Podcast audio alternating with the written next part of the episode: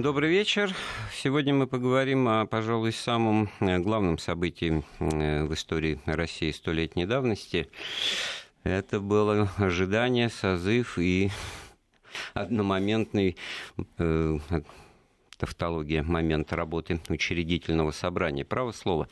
Вот кто бы теперь помнил, что вот это словосочетание «учредительное собрание» по частоте упоминаний было, безусловно, на первом месте. Но сейчас мой гость э, меня поправит. Может быть, и вы сразу меня поправите, уважаемые слушатели. Кстати говоря, напомню наши реквизиты 232-1559, код Москвы 495, телефон прямого эфира. СМС-сообщение на краткий номер 5533, на наш СМС-портал со словом «Вести» в начале корреспонденции. Милости просим. А в гостях у нас сегодня доктор исторических наук, профессор Московского педагогического государственного университета Александр Пыжиков. Александр Владимирович, приветствую вас. Добрый вечер. Добрый вечер, Алексей Сергеевич. Ну так как, учредительное собрание, по-моему, под знаком того, что вот это такой маячок, как в феврале зажегся такой, вот можно, если угодно говорить, розовый воздушный шарик, но, в общем-то, вот на него-то все и ориентировалось. Ну, совершенно, совершенно правильно вы сказали, вот, э, начиная разговор об этом. Собственно говоря, все революционное движение, которое мы знаем, да, с начала 20 века, оно под, проходило под знаком учредительного собрания, что когда начнется новый строй, начнется он именно с созыва учредительного собрания, ничего иного. Ну, который, собственно, Там будет собрано все. Да, тот, тот который да, да, какой будет подведет строй, черту, правления, черту да. подведет под этой вот э, России, значит, монархической, да, и будет, значит, теперь Россия нового. И это созыв учредительного собрания, это базовая такая формулировка, базовое требование, которое содержалось в программах всех партий с 903 года со второго съезда э, РСДРПБ, СДРП, и в эсеровском 1906 году программе, причем даже эсеры связывали прекращение террора с созывом учредительного собрания. То есть это был, ну тогда это в их глазах это был это механизм смены власти. Да, а через, ради чего все происходит? Да, ради созыва учредительного собрания. Да. Через демократический ну, там, с нюансами, процесс с нюансами, выборов, но да? цель все равно угу. она такова, это правда.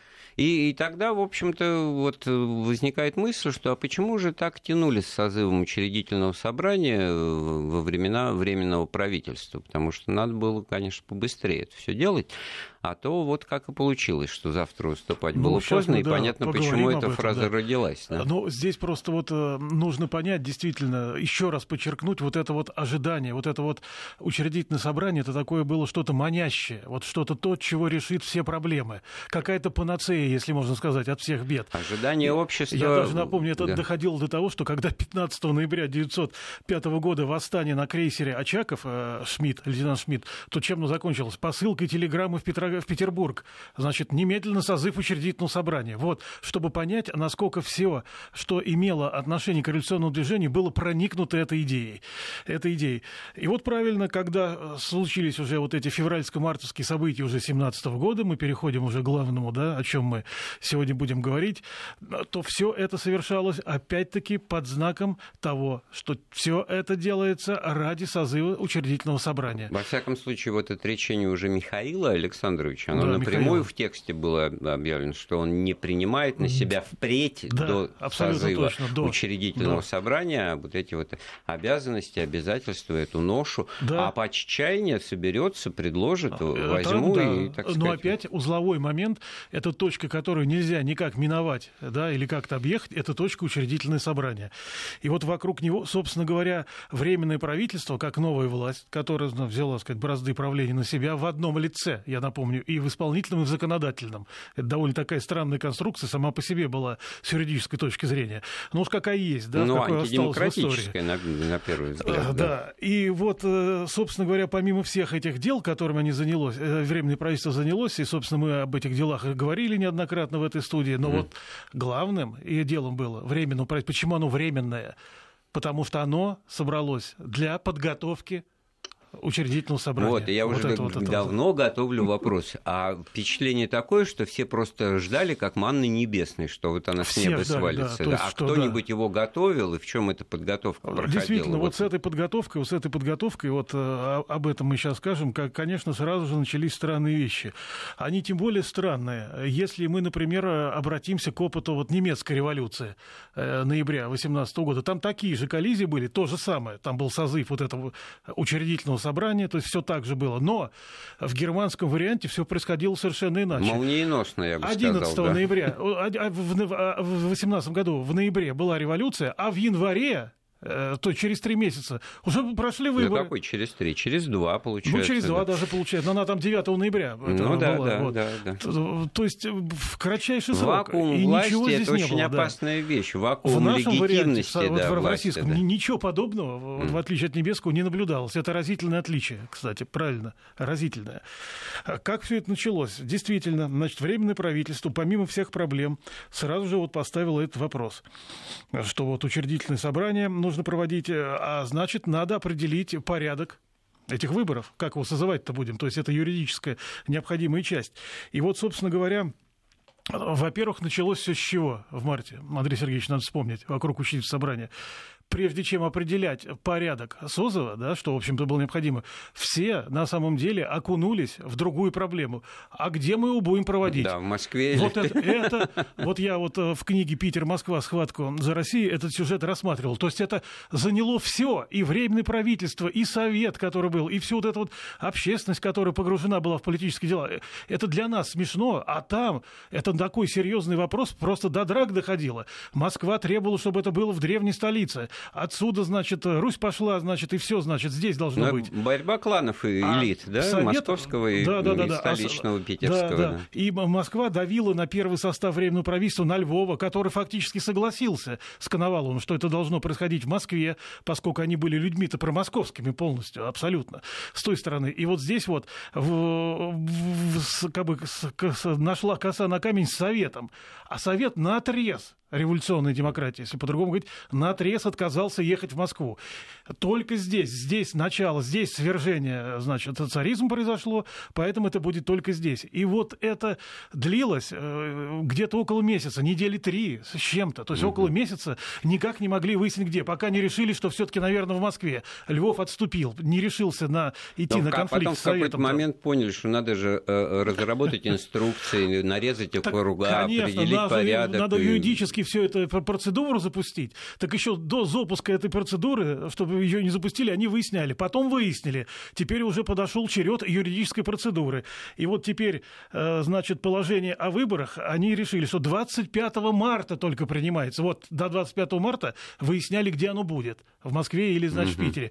25 марта уже выяснили, что, значит, пусть будет в Питере.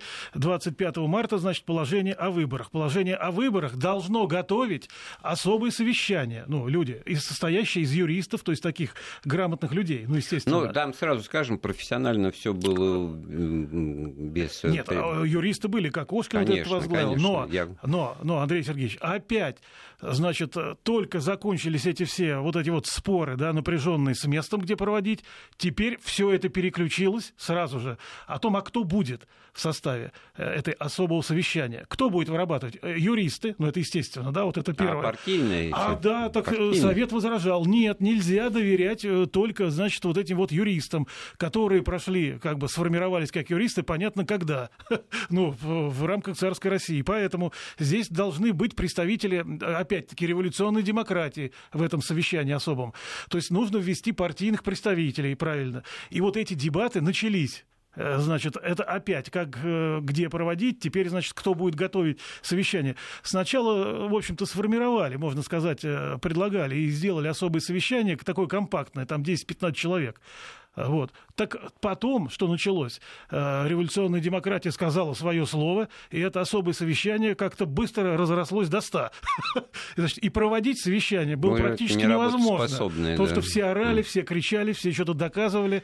Вот вам и порядок, значит, э, созыва учредительного собрания. Э, вот тут важно отметить, это практически так сейчас забылось, что логика была принята такая, что надо вертикаль власти выстраивать новую на демократических основах не сверху вниз, снизу вверх. Снизу вверх, да. Ну, Поэтому ну, начинать надо не с созыва учредительного собрания, а провести выборы в городские думы, в земства, в провинциальные, губернские. И вот уже э, те люди, та инфраструктура, да, которая будет создана там, да. много, на многопартийной основе или беспартийной основе этих участников этих избиркомов территориальных, она и будет осуществлять подготовку и проведение выборов в учредительное собрание. И на этом все согласились и окунулись уже в другую вещь летом, в начале лета, в выборы э, в крупных городах по новому законодательству. Думы, Это думы. были выборы всеобщие, там все цензы были отменены,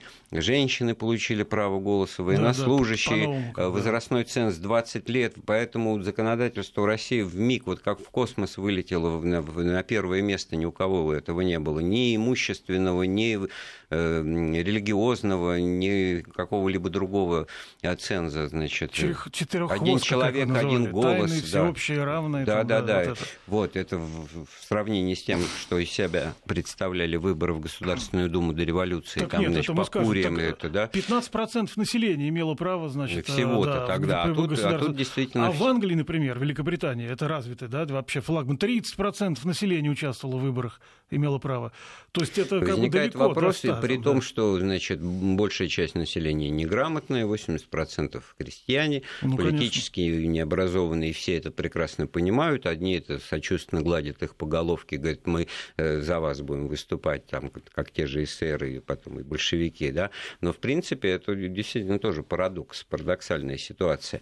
Так вот, что можно сказать о результатах выборов в городские думы? Они же ведь тоже э, какую-то, так сказать, мораль, какой-то вывод из это этого. да, они прошли летом, там, во второй половине лета, но здесь все-таки еще, Андрей Сергеевич, нужно сказать, что вот это вот э, центр подготовки mm. э, Все выборы, собрания, да? нет, это еще до этого, вот это особое совещание, как Кокошкин возглавил кадет, это, так сказать, опытный там такой человек, и вот это особое совещание 25 мая формально открылось. Так, опять-таки, ну все ждали, сейчас работа закипит. Она не закипела, потому что 2 э, июня открылся первый Всероссийский съезд Советов, как мы знаем.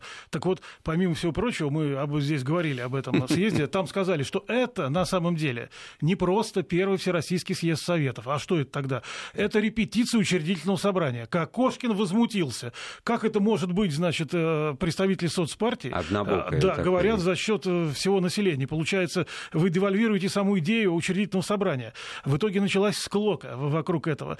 В итоге, значит, Кокошкина 14 июня, когда шло, еще это шел этот этот первый Всероссийский съезд Советов, значит, э, вызвали буквально в это временное правительство, сказали прекращать эти склоки, да, у нас сейчас выборы в городские думы, да, уже мы вот это, mm. поэтому давайте точно скажете, вот выборы сейчас проходят, когда вы все это разработаете и когда можно э, какие-то сроки называть по поводу учредительного собрания, поскольку вместо сроков э, вы только склоку устраиваете, значит, со съездом Советов. Кому была выгодна вот в этот момент склока? Наверное, Советом, да, потому что дальше, если эту линию продолжать, попытка сделали. мирного захвата захвата власти, и вот тот, тот переворот. В Советах, это... Вот мы говорим Кокошкин, он кадет, да, как мы сейчас упомянули. А на самом деле была при исполкоме Петросовета э, была сформирована своя комиссия по учредительному собранию, которую возглавил трудовик Брамсон. Вот, этот Брамсон на отрез отказывался как бы сотрудничать с Кокошкиным. Между ними постоянно там какие-то трения происходили. Потому, потому что это кадеты, их называли, что кадеты — это саботажники. Вот так э, откровенно. А вот объясните, там, да. как и когда получилось, э, ну, даже не забегая вперед, что вот на выборах учредительные собрания, которые в ноябре уже после захвата большевиками власти все-таки состоялись, да, э, по всей стране, присутствовали в, в, в качестве партии только одна партия, представлявшая из себя не социалистическую, не революционную партию, ну так вот каноническим ну, языком говоря, свободы, буржу, да. буржуазную Кадетская, партию народной да. свободы, то бишь кадеты, да? Кадеты, а да. куда делись остальные к тому моменту? Нет, ну, во-первых, остальные... Уже все... к лету, по-моему, куда-то а, делись. Да нет, все это, во-первых, после э, февральско-мартовских событий, вот, все это так резко просело, все монархические, даже октябристы, они очень сильно просели. Они оказались в крайне, ну, монархисты вообще в загоне, все эти октябристы оказались в крайне невыгодной, некомфортной ситуации. И попытки там Гучкова как-то реанимировать на базе октябристов, он же был лидером октябристов до 17 года, как-то реанимировать какое-то паростроительство, эти попытки были на самом деле деле в мае, в июне им предприняты вместе с братом Николаем Ивановичем Гучковым. Все они окончились неудачей. И стало ясно, что на самом деле э, единственной, вот буржуазной, как так ну, говорить, да. силы остаются То кадеты. Есть, вот очень важно отметить, что к лету 17-го все очень полевело. Да? Конечно, То есть изменился полевело, вообще конечно. параметр, э, кто, кто правый. Июльский, правыми самыми стали кадеты, которые кризис, да. никогда правыми прав, никогда не были. Не да. было. Голосовали там вместе с социал-демократами в Думе часто, mm. очень там, да. Теперь это оказались самые крайние и примерили на себя одежды реакционеров. Теперь уже, соответственно, как самые правые. Вот, а результаты выборов в городские, в ту же Московскую, Петроградскую да, Думу, это очень да, важно. Вот эти, это... Это, это, это важный этап, и, собственно говоря, он на него смотрели такой ориентир, если можно сказать, mm-hmm. даже больше. Значит, э, что там происходило? Э, выборы в крупных городах, ну как там Москва, Петербург, в крупных и в более мелких, если так говорить, уездных, значит, они дали не радостную картину для кадетской партии. Вот это очень важно. Э, то есть, э, если называть вещи своими именами, такой провал был. То есть, по сути, в крупных городах кадеты набрали 15%, а в более мелких вообще 5%. То есть это уже, так сказать, да. Ну вот меня это абсолютно не удивляет. А победитель, естественно, да. мы знаем, кто уже. Вот это поливение, оно здесь и выразилось, отразилось, а вот зафиксировалось. Тут-то как раз удивление присутствует, потому что и вот и в ноябре 17-го что получается? Большевики на блюдечке советом, съезду советов приносят, значит, власть пожалуйста, мы берем ее всерьез и надолго. Предлагают организовать многопартийное социалистическое однородное угу. правительство, значит, все остальные, кроме левых эсеров, отказываются. Да? И получается, что до этого на выборах тоже побеждают э, не большевики с их э, радикальной программой преобразований, и даже захватив власть, они не побеждают побеждают вот эти вот двоюродные, э, однородные, в глазах тех же кадетов, что, что в лоб, что по лбу, а на самом-то деле вот это вот боль такая вот в истории партии, если там открыть все эти учебники, там сразу, так сказать, ушата грязи на вот эти вот революционные ну, партии в виде эсеров и меньшевиков. Так уже на городских, э, на выборах в городские думы уже победители были эсеры. Вот в Москве-то эсеры Ну вот я тому и говорю, вот. что получается, э, что... То есть от кадетской такая вот э, надежда, она оттаяла. Все перешло, значит, на этаж эсеров. То есть сейчас они. Александр Но это этаж промежуточный. Вот, вот мне кажется, это сейчас интересно вот, обнаруживать и точку на этом внимания делать, э, значит, только потому, что в комиссии по выборам в избиркомах все, так сказать, по идеологии ну, профессионалов, юристов, то бишь кадетов-то и, и осуществлялось. Они там как раз... Конечно, так я же говорю, что вот это все, э, всю процедуру подготовки юридических выборов э, на себя-то брали как раз кадеты. Мы, кстати, не, не упомянули, мы упомянули только Кокошкине, но это не только, потому что второй человек был, который официально был временным правительством утвержден в качестве вот главного подготовляющего, кто будет готовить эту думу, это был профессор Московского коммерческого института Авинов. Вот. Он, кстати, и разрабатывал все вот эти вот э, в юридическом плане для выборов в городские думы. Это была его работа. Э, он ее делал. И теперь его переместили сюда, потому что в помощь Кокошкину, так сказать, да, чтобы он отставил эту кадетскую. Авинов тоже был кадет. Это, естественно, здесь ничего сказать ну, нельзя. Ну что, правильно тогда говорить, что раз они видят, что их партия теряет э, авторитет, популярность, то и спешить Нет, с выборами в учредительное собрание не надо, что ли? Так первое, это, первое это сразу сказал Милюков. Да, что значит это самое. Вы посмотрите, чего произошло на выборах в городскую думу, там в Москве там даже эсеры победили, mm. и председателем там городской думы впервые эсер стал, это в Москве там, да. Вот. Это Руднев, по-моему. Э, Руднев, да, Руднев. Mm. Просто как быть-то в такой ситуации кадетом? Э, если сейчас по этим следам проводить, значит, какие-то выборы, то, естественно, у нас ждет такой же результат или еще плачевнее. Милюков это абсолютно не скрывал. Но здесь э, нельзя еще забывать общую канву, потому что вот этот август месяц, он был напряженный э, в плане вот этого Корниловского э, мятежа, о котором мы говорили. Вот, поскольку Корнилов уже всем видом показывал, что ну, что-то будет, вот, и, собственно говоря, месяц и это именно тогда там, да. было принято решение о переносе выборов ну, еще куда Конечно, в такой ситуации.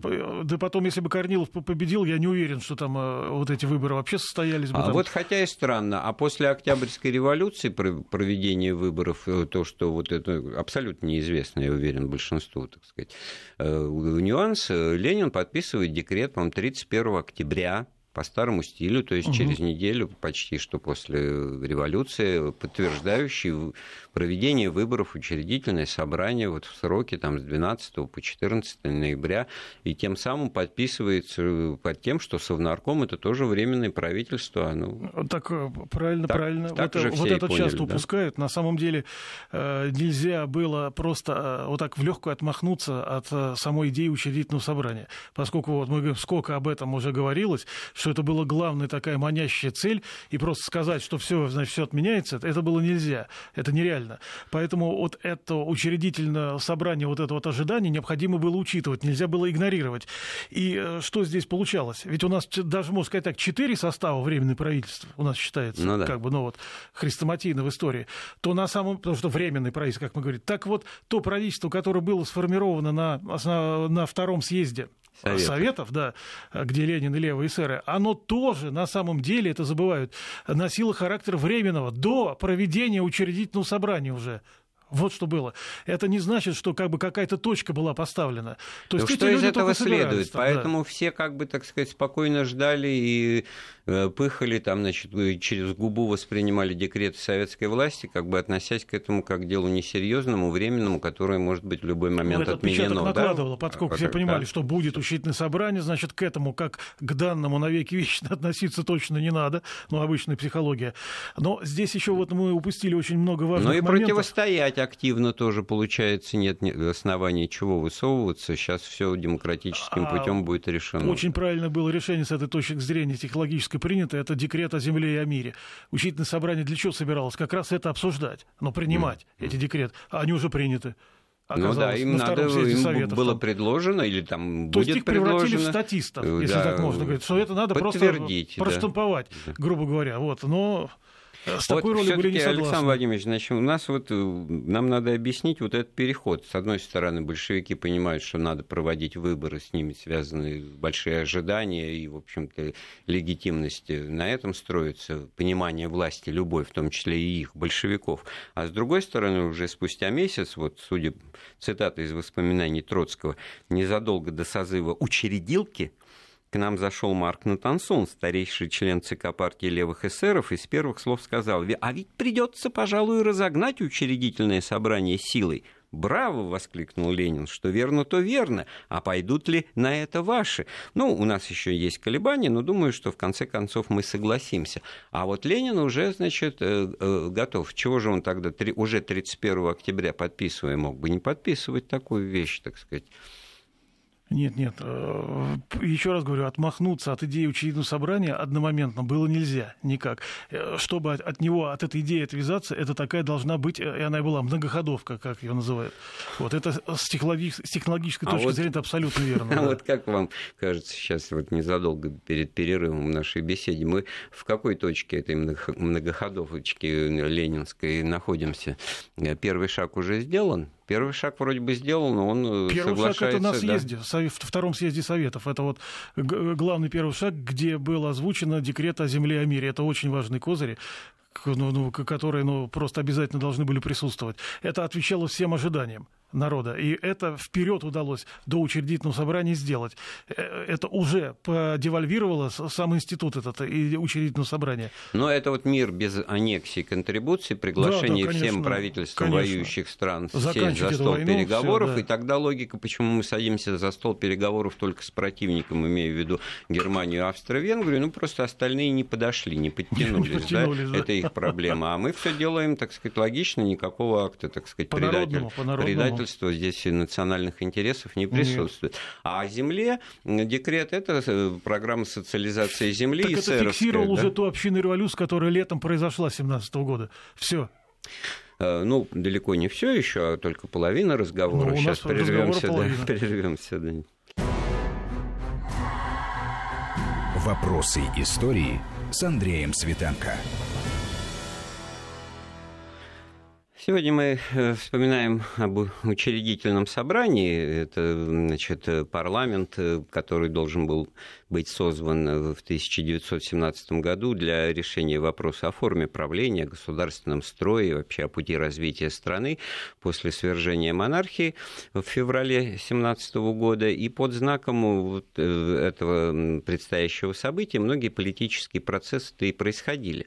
И очень интересные вещи здесь для начала обнаруживаются, что и все, и радикалы, и большевики, они как-то признавали эту значимость. У нас сегодня в гостях профессор Александр Владимирович Пыжиков.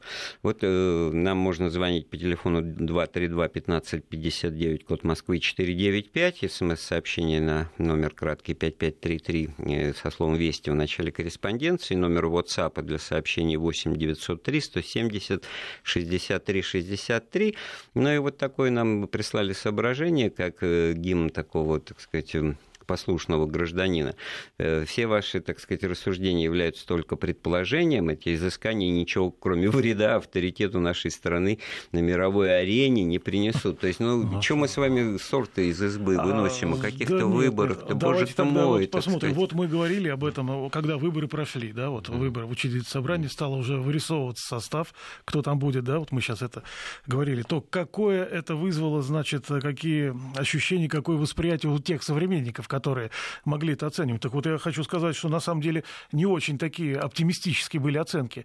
То есть это называли такой Ноев ковчег, такой вот, да, где каждый твари по паре, как это известно, да. А вот профессор Готье, это историк московский, там, да, знаменитый, он вообще назвал, что это будет всероссийский кабак значит, вот это вот, да. То есть, э, где вот эта работоспособности никто не ждал, на самом деле, вот такой вот.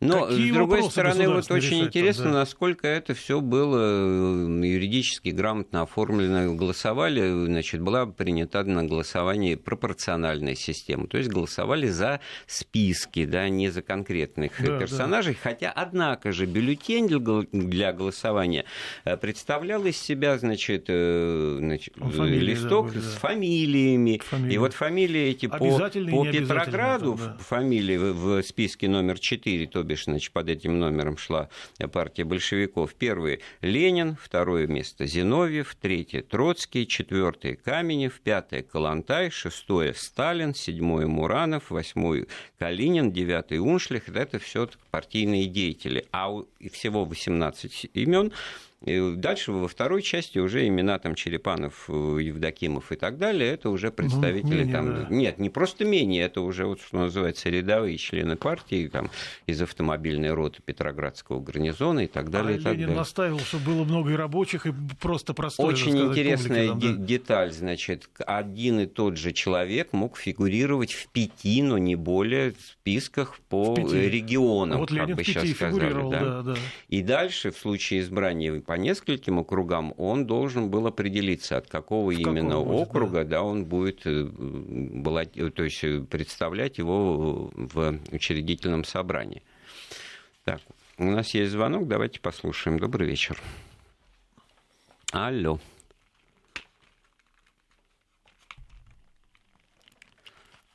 Ну, еще есть звонок, да? Владимир, добрый вечер, мы вас слушаем. А, какие-то проблемы со связью. Ну, с Александром Владимировичем Пыжиковым-то мы всегда можем паузу заполнить нам-то что.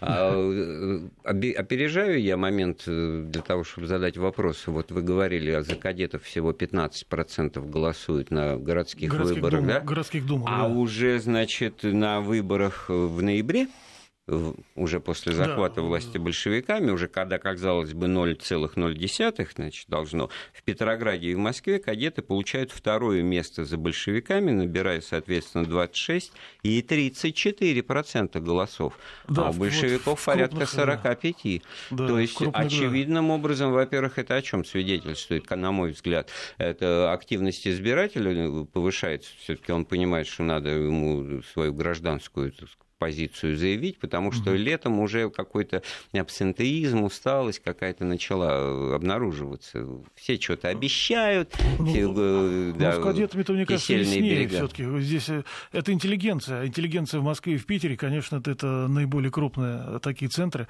в этом смысле, в социальном. И поэтому голоса здесь. Потому что как только это дальше от интеллигенции, то там кадеты тают, естественно, сразу. Кстати, по поводу явки. Вот вы упомянули, это да. очень важный вопрос. Ну, где-то 60%. Так вот, очень, да, там э, э и 67% говорили, а кто-то говорит и меньше 50%, то есть разные оценки. Вот сейчас, кстати, кто вот э, подсчитывал внимательно уже, да, солидно как бы вгрызался в этот вопрос, считается, что 57 все-таки вот процентов, значит, это такая вот, она Мне тоже неплохая. Кажется, цифра да. вообще адекватная. Для той ситуации, в которой находилась ситуации, Россия, мы, да. мы забываем, это не, не было спокойным Тут, временем. Конечно, вот масса чего, да. обстоятельств. И очень интересная деталь, активность избирателя в возрасте 20-29 лет была гораздо ниже, чем у избирателя в возрасте 40-49. То есть молодежь, в общем-то, как-то а не большевики как раз настаивали даже да, на 18-летнем цензе, да, чтобы да. со 17 лет, то есть как можно ниже это отодвинуть. А, а при этом вот политическая активность молодежи была ниже, чем людей среднего возраста. По-моему, так вот интересное соображение. У меньшевиков, например, если говорить уже, как выборы прошли, э, самый их оплот это был Закавказье, вот Грузия, если там там точнее. Об этом еще поговорим, но давайте попробуем послушать э, нашу слушательницу Александра, да, добрый вечер.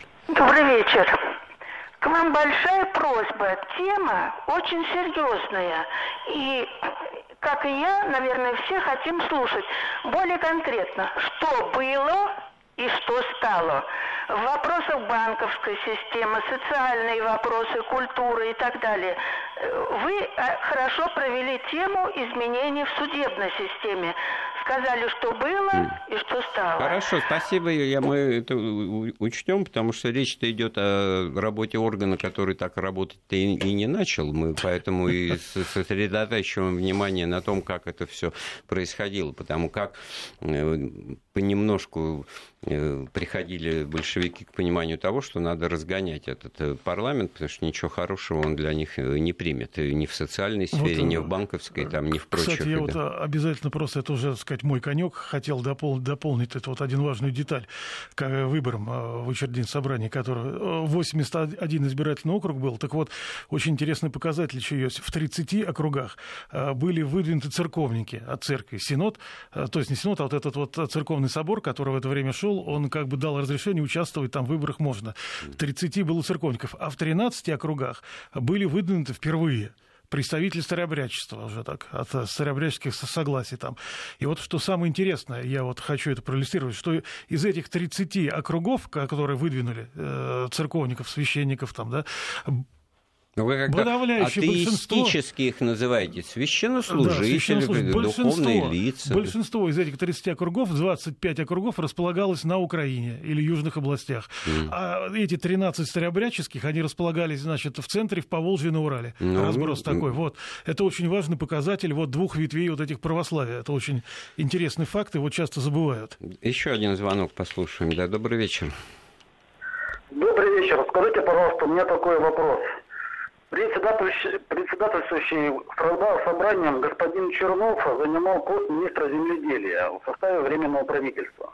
Да, да. Но тем не менее, когда он занимал этот пост, для решения аграрного вопроса он ничего не сделал. То есть черный передел земли, который совершили крестьяне весной и летом 17 года, большевики легализовали своим декретом о земле. Да. Но тем не менее, когда они пошли на выборы, эсеры победили, взяли... Да, они при этом, действительно, парадокс, проголосовали за э, эсеров, а Чернов был председателем этой партии, да. Угу. Является ли показателем это того, что э, крестьянство отблагодарило черной неблагодарностью большевиков? Угу. Вот Но... так вот, да. Да, да, да, спасибо. Да. Ну, вот, чтобы ответить на этот вопрос, значит, здесь нужно необходимо, необходимо учитывать такую деталь. Да, Чернов был министром земледелия в двух составах там временного правительства, уже в четвертом не был. И всегда была такая подспудная конкуренция, если так можно сказать, между Лениным и Черновым. А, она абсолютно точно была. Потому что Чернов претендовал на роль Ленина, если так можно сказать.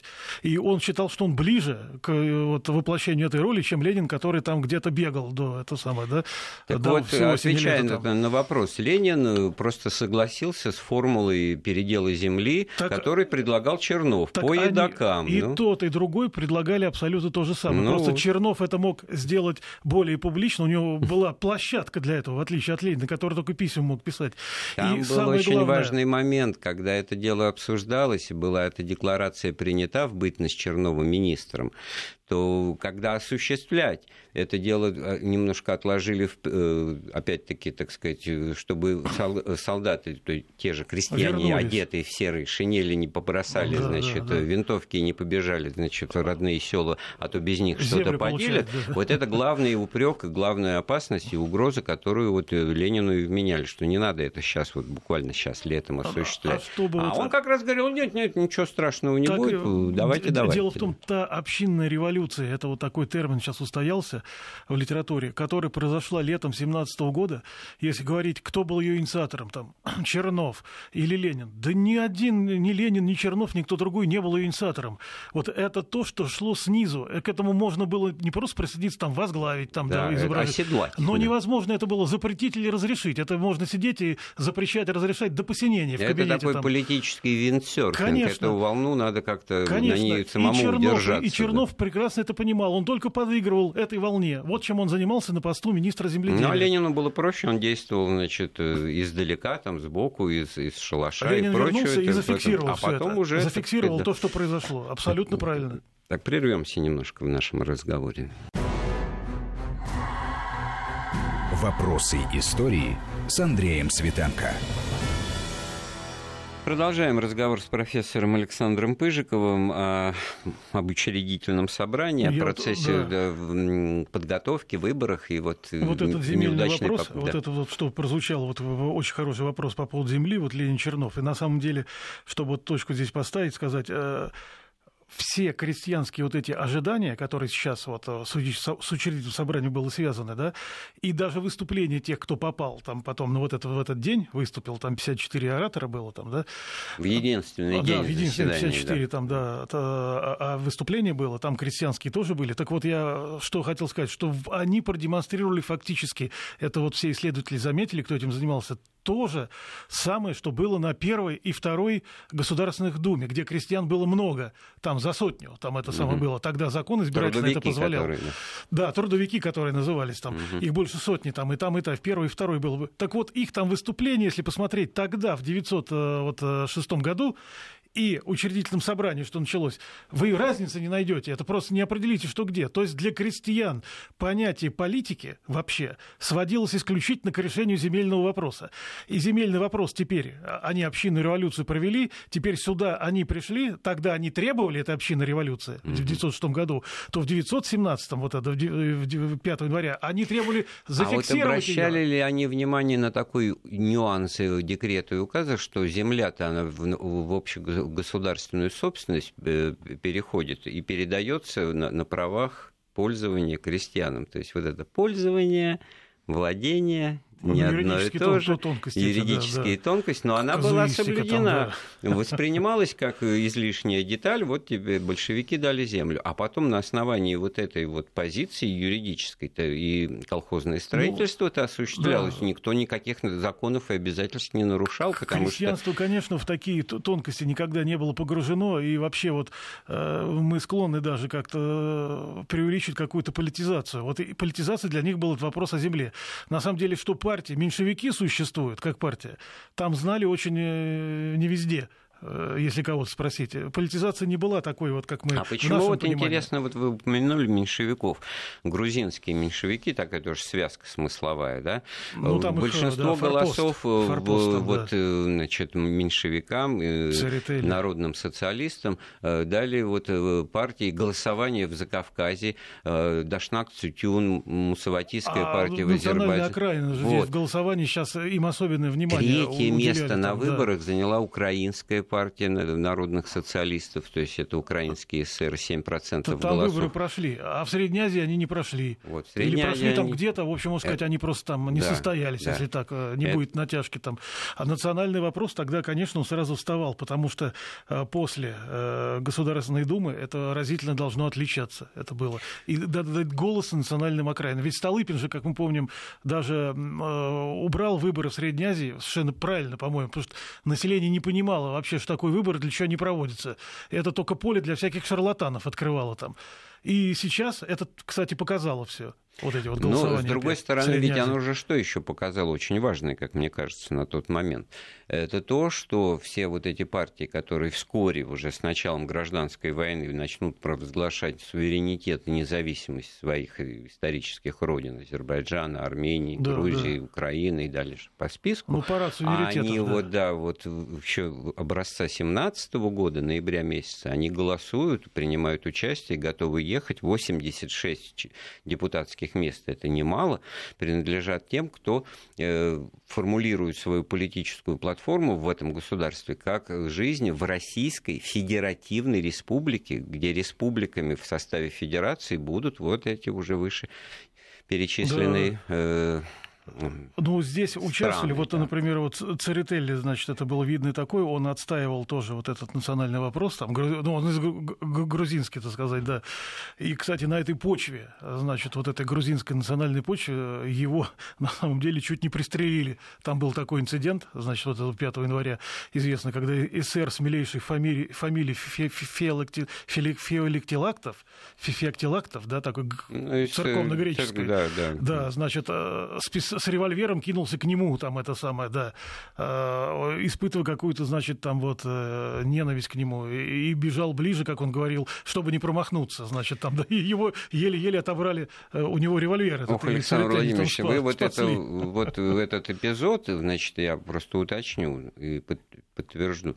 5 января 2018 года по старому стилю. Это и первый, единственный день работы учредительного собрания, в Да. котором его депутаты отказались э, принимать декреты советской власти, Отказались, предложенные да. им для утверждения. После чего вот Рубикон был перейден, караул внезапно устал, и учредительное собрание было разогнано. Ну, сначала Ну, большевики ушли, Раскольников там зачитал ну, да, э, да, да. То есть это, заявление. это финал, к которому мы еще обратимся в начале э, следующего года, да. А вот сейчас ситуация, вот, так вот, что они не понимали, что так и произойдет. Ленин образца вот 11 декабря 17 года. Вот он уже говорит на Тансону, браво, надо разгонять, как вы, согласны, но сам, значит, отмашки еще не дает и просто препятствуют большевики приезду, э, обустройству депутатов Государственной Думы, э, оттягивают вот этот день начала заседаний, повторяю, на 11 декабря было назначено это открытие, все его ждали, оно не произошло. Люди вышли в Пе- в Петрограде массовые манифестации, 100-тысячная, а то и больше толпа, и, вы, может быть, это сыграло свою Не, роль? Андрей Сергеевич, там играл э, один очень фактор, важную роль. Вот это вот, что неминуемо сказалось и на вот учредительном собрании, все, что с ним связано, с открытием, проведением. Ведь э, самый главный вопрос был какой? Э, Даже внутри большевистской партии, э, вот Каменев возглавлял это крыло, они склонялись к тому, что должно быть социалистическое, многопартийное вот это правительство. То есть вот Однородное, были еще такие большевики, не крепкие, не твердые, с ними потом Нет, а разберутся, это всегда, да? это всегда жило, Которые это еще жило бы все время. Это не- не могли вот 17 так- год. Мгм. Просто зачем, э, значит, самим подставляться? А, собственно говоря, мы говорили в предыдущих передачах, что этого ждали, что сейчас большевики самостоятельно ринутся, схватят власть, поскользнутся, сломают Да, себе да. шею и все. Вот. И Каменев говорил Зиновьем, так э, это правда, в этом есть правда, поэтому давайте надо нам с кем-то фронт создать социалистический вместе. Однопартийное, не однопартийное правительство, а многопартийное. И эсеры должны быть, и меньшевики, там, и НСы, народные социалисты, Пешехонова, Микотина. Все должны быть здесь. Это лучше в плане ответственности. Зачем самому подставляться под э, голову под дубину Вот, и, какую-то? и вот? это вот э, различие мнений, И значит, это было внутри, вот это не только вовне социалистического ситуацию движения, но и внутри партии, Декабря ноября 2017 года как раз и объясняет, почему она была така, такая. Так а Рыков какая... с Пятаковым выходили Да, даже из да. Там это самое, не- из правительства не хотели, значит, э, участвовать. картинку такую просто вот э, жизни вот в этот день, упомянутый нами в разговоре Руднев, который был первым, значит, председателем городской Москвы. думы и сэром Москвы, он Да. был избран тоже депутатом учредительного собрания, собрания и да. пытался проникнуть в зал заседания, его караул отдельно, так сказать, значит, вычленил и стал не пускать. Так его в спину соратники пр- протолкнули, С боем. значит, с боем, и он прошел. А его мандат, значит, э, пытались подвергнуть э, сомнению, что у него не те документы, и вообще пытались пропускать в зал заседаний по записочкам от коменданта здания. То есть э, записка от большевистского коменданта здания или от Урицкого, который вот во все, на все выборах... Он был, да, он стал комиссаром по учредительному собранию, по проведению, по выборам. Да, и в этот день, а членов, собственно, настоящих подлинных этих, которые проводили эти выборы, организовывали и считали голоса, 15, э, 15 человек, их, э, мы в начале разговора это сказали, их арестовали, они сидели в Смольном. Но кого они тогда не, не решились Алинова арестовывать? арестовали, да. А кого, знаете, никого не решились арестовывать? Представителей вот этого избирательной центральной комиссии, которые были э, солдатами с фронта, фрон- фронтовых Мгм. тиков вот этих. Их было 15 человек по числу действующих армий. И все они как один тоже отказались э, значит, действовать так, как и предлагали большевики, и пошли и сами присоединились к арестованным. И тоже пополнили, что называется, их, их ряды в явочном порядке. вот и вот, наверное, да, да. да, вот в, эту- в эту ночь, что называется, Да. 28 ноября. И, наверное, это тоже э, сыграло свою роль в, в том, что решение о разгоне учредительного собрания в тот момент не было принято. Потому что если вот эти казаки, и солдаты с фронта, тем более, Не, они... Но момент был напряженный, поэтому как он пройдет, никто не знал и знать не мог. Ну, Это, газеты, особенно, так сказать, недобитые, мелкобуржуазные, они, конечно, писали, что большевики не удержатся, они сейчас вот сами... Так это было общее ожидание. К тому же фон был общий, как мы говорили. Вообще все, кто был вовлечен в политическую жизнь, все ждали, что пусть они сейчас порезвятся, 2-3 месяца, да, и потом все это закончится Вот очень путем. интересный момент. Получилось как бы и не нашим, и не вашим, и не то, и не все, никакого выгодополучателя от этой ситуации нет. Почему даже напомню. выборы-то учитель собрания? Его разогнали, да, уже, его нету. А выборы на юге еще продолжались, последние в феврале были, потому что ждали, что большевиков не будет. Это вы уже И- забегаете да, и вперед это после потом- того, Да, как да, да, Рубикон есть был эти перейден. Да. уже перешел. А на Кубани, там на юге вы- выборы еще последние прошли. То есть там надеялись вот на это, что большевиков не будет. Все это Ну, реанимируется. комитет членов учредительного собрания, Камуч, это тоже все известно, Да, это что не, не уже, все да, это согласились там, да. э, Не, ну, быть конечно, распущенными. это да. эсеровская эта Вот. верхушка не могла А согласиться. сейчас вот ситуация такая, что еще есть возможность о- образовать коалиционное правительство социалистическое. Напоминаем, А это в учредительное была, собрание выбраны это представители партий социалистических, революционных, Да. там только 15 мест у этих несчастных Вот теперь кадетов. нужно и да. такое делать, социалистическое. Вот. Это все вот вокруг этой идеи вертелось. И идея учредительного собрания, она попала вот в эту вот, э, вот эту вот мясорубку эту. И большевики, не имея единства в своих рядах по поводу того, как действовать решительно, ну, это вынужденное решение было, как потом станет ясно, да, но пока они еще рассчитывают на то, что коалиция возможна, да, Од- одним словом. Внутри партии, конечно, рассчитывали. Рассчитывали. Да. И после победы, как бы, да. Спасибо. У нас в гостях был профессор Александр Пыжиков. Эфир программы подготовил и провел Андрей Светенко. Всего доброго. Слушайте Вести ФМ.